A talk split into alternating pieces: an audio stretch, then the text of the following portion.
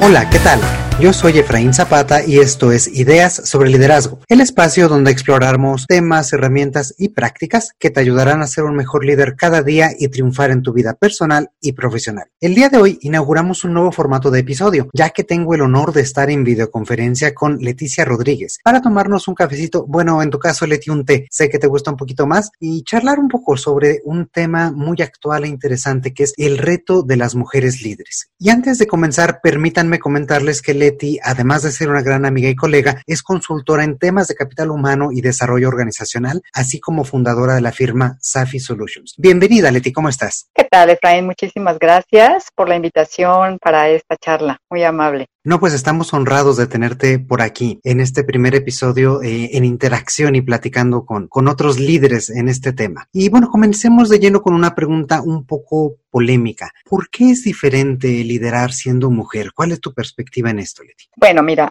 eh, durante mucho tiempo las mujeres hemos sido limitadas dentro y fuera de las organizaciones.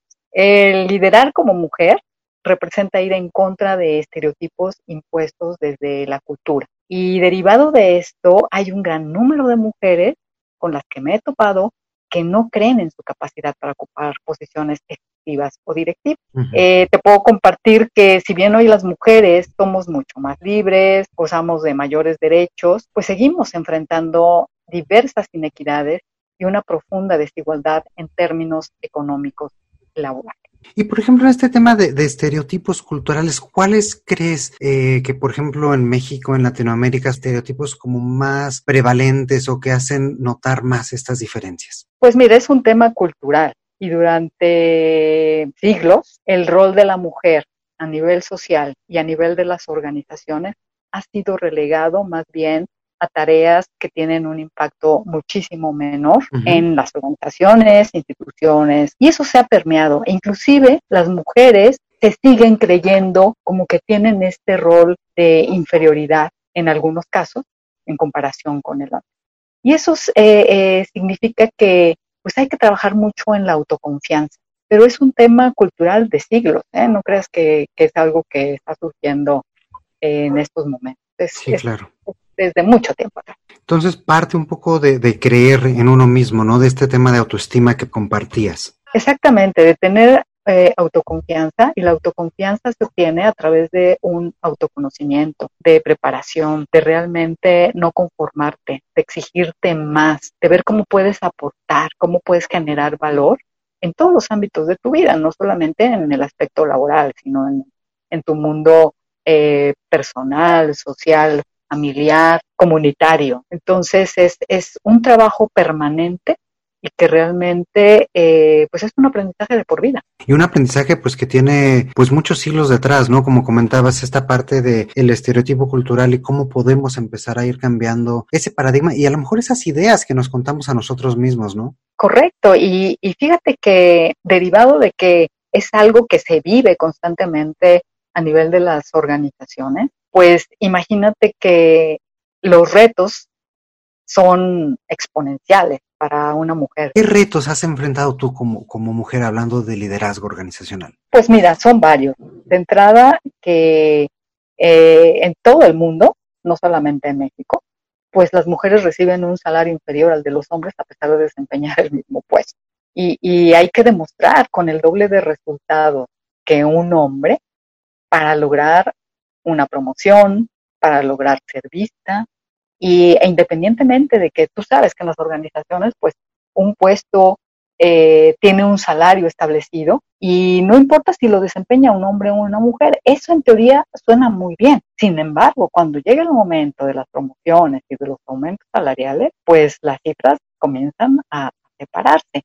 Y esta desigualdad no solamente es un obstáculo para el desarrollo profesional femenino, sino que impacta en el crecimiento de los países. Está comprobado que las sociedades más inclusivas, con menos desigualdades de género, son las más desarrolladas y las que experimentan un mayor crecimiento económico. Fíjate, el, el, Banco Interamericano de Desarrollo calcula que las economías de Latinoamérica podrían crecer a tasas desde un 37% si las mujeres de la región tuvieran las mismas oportunidades laborales que los hombres. Sí, es una cifra pues muy grande. Altísima, altísima.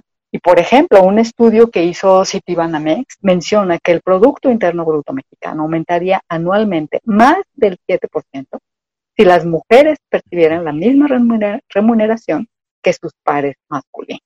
Entonces, eh, eh, son cifras súper interesantes y aun cuando las empresas que tienen mujeres en puestos directivos está comprobado que generan mejores ganancias, solo el 3.9% de las mujeres con estudios accede a estos niveles. Entonces, a nivel global, las mujeres perciben un 35% menos ingresos que los hombres en empleo.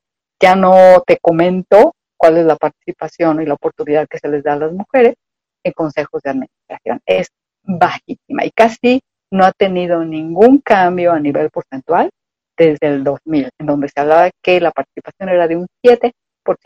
Vaya, pues son cifras pues muy interesantes, pero también muy descorazonadoras, ¿no? O sea, por ejemplo, esta, este tema de, en el caso mexicano, un PIB aumentado del 7%, hablando de que hoy en día con la pandemia, el confinamiento y demás, se estima que vamos a decrecer entre un 10 y un 12%, me parece que podría ser un momento para, para catapultar o para minorar un poco esa, esa caída, ¿no? Claro, y no solamente en México, ¿no? Estas cifras realmente son globales, en específico porque pues el, el, que, te, que tengas una remuneración con un diferencial del 35% menor al del género masculino, pues hay mucho, de verdad, hay mucho por trabajar. Y aquí quiero ser bien empática porque no, no estoy hablando de que hay, hay que ir en contra de los hombres. Yo creo que el liderazgo no es una cuestión de género, sin embargo, eh, creo que estamos en un momento, las mujeres, en el que tenemos que, continuar en este proceso para lograr eh, tener eh, menores inequidades, ser más igualitario en temas de salarios, de compensaciones, pero no podemos bajar la guardia. Y por ejemplo, ahí mencionabas, este, me parece 3.9% de, de, de mujeres que llega a posiciones directivas. Eh, sí es correcta esa cifra, ¿verdad?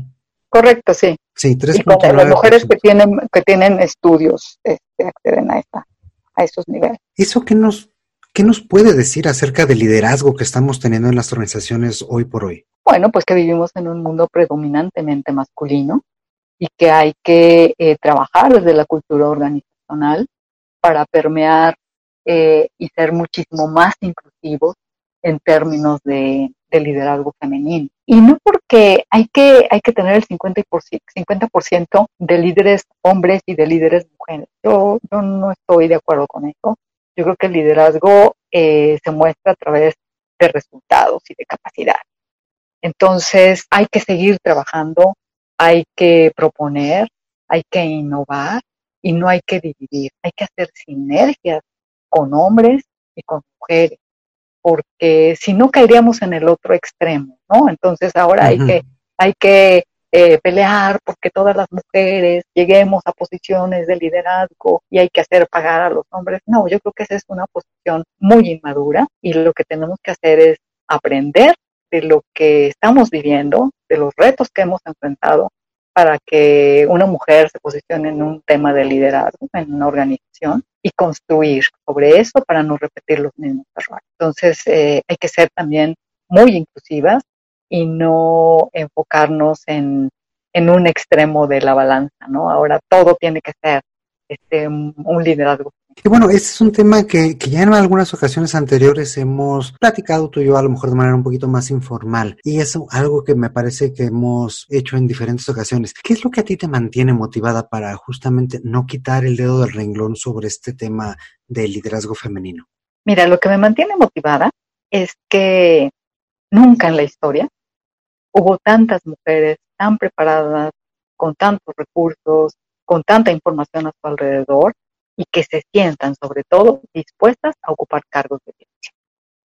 Em, el liderazgo femenino tiene características que ofrecen ventajas, ventajas competitivas, como es el enfoque humano, el cuidado de los equipos, y todo esto sin perder de vista el valor agregado que se puede dar a la organización y el logro de los. Está demostrado que las organizaciones que cuentan con mujeres en puestos ejecutivos y, de alta dirección mejoran su competitividad y refuerzan las habilidades y actitudes a lo largo de la organización. ¿Y cómo se ve esto? Que pues contribuyen a humanizar el entorno laboral. Entonces, esto, esto tiene que ver también con cultura organizacional, porque necesitamos un enfoque muchísimo más humano en estos momentos y sobre todo en esta pandemia, en donde tienes que cuidar mucho la salud de tus colaboradores. El, el tema humano, el interesarte por tus equipos, por el otro, es fundamental para salir adelante. Entonces, eh, hay que construir junto con el género masculino, colaborar, hacer sinergias, construir, y eso es lo que me mantiene a mí motivada para seguir construyendo y seguir eh, apoyando el tema del liderazgo. Ahorita mencionaste justamente liderazgo femenino con estas características de ser más humano, más suave, etcétera. ¿Consideras que existe como tal un tipo de liderazgo característicamente femenino o son habilidades, capacidades que a lo mejor se le dan un poco mejor a las mujeres y que ambos tenemos que, que aprender, que ambos tenemos que aplicar? Mira, no puedo decir que estas son eh, características, habilidades, competencias que son inherentes. Yo creo que en términos generales, eh, sin importar el género, todos tenemos potencialmente todas estas competencias, estas habilidades. Y puede ser también por una cuestión cultural. La mujer tiene mucho más desarrollado este enfoque humano y el cuidado hacia el otro y de ver al otro como una persona y no como un recurso.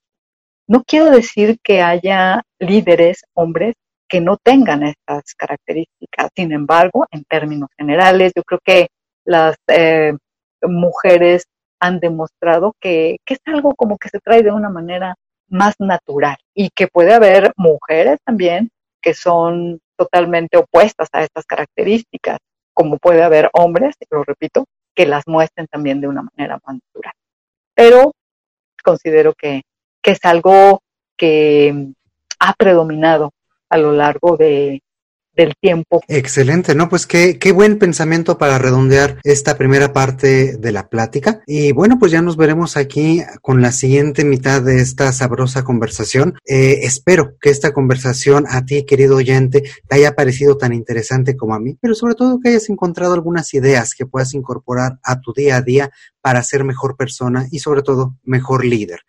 Una vez más, Leti, muchísimas gracias por todo, muchísimas gracias por estar aquí, estoy seguro que no va a ser la última vez. Y bueno, pues ya para despedirnos, si no lo has hecho aún, comparte este espacio, comparte este podcast con tus compañeros, amigos, familia, etcétera. Y recuerda que también nos puedes encontrar en redes sociales buscándonos como Ideas sobre Liderazgo en Facebook, Twitter o Instagram. Muchísimas, muchísimas gracias por escuchar y te mando un fuerte abrazo. Yo soy Efraín Zapata y te espero a la próxima con nuevas ideas sobre liderazgo.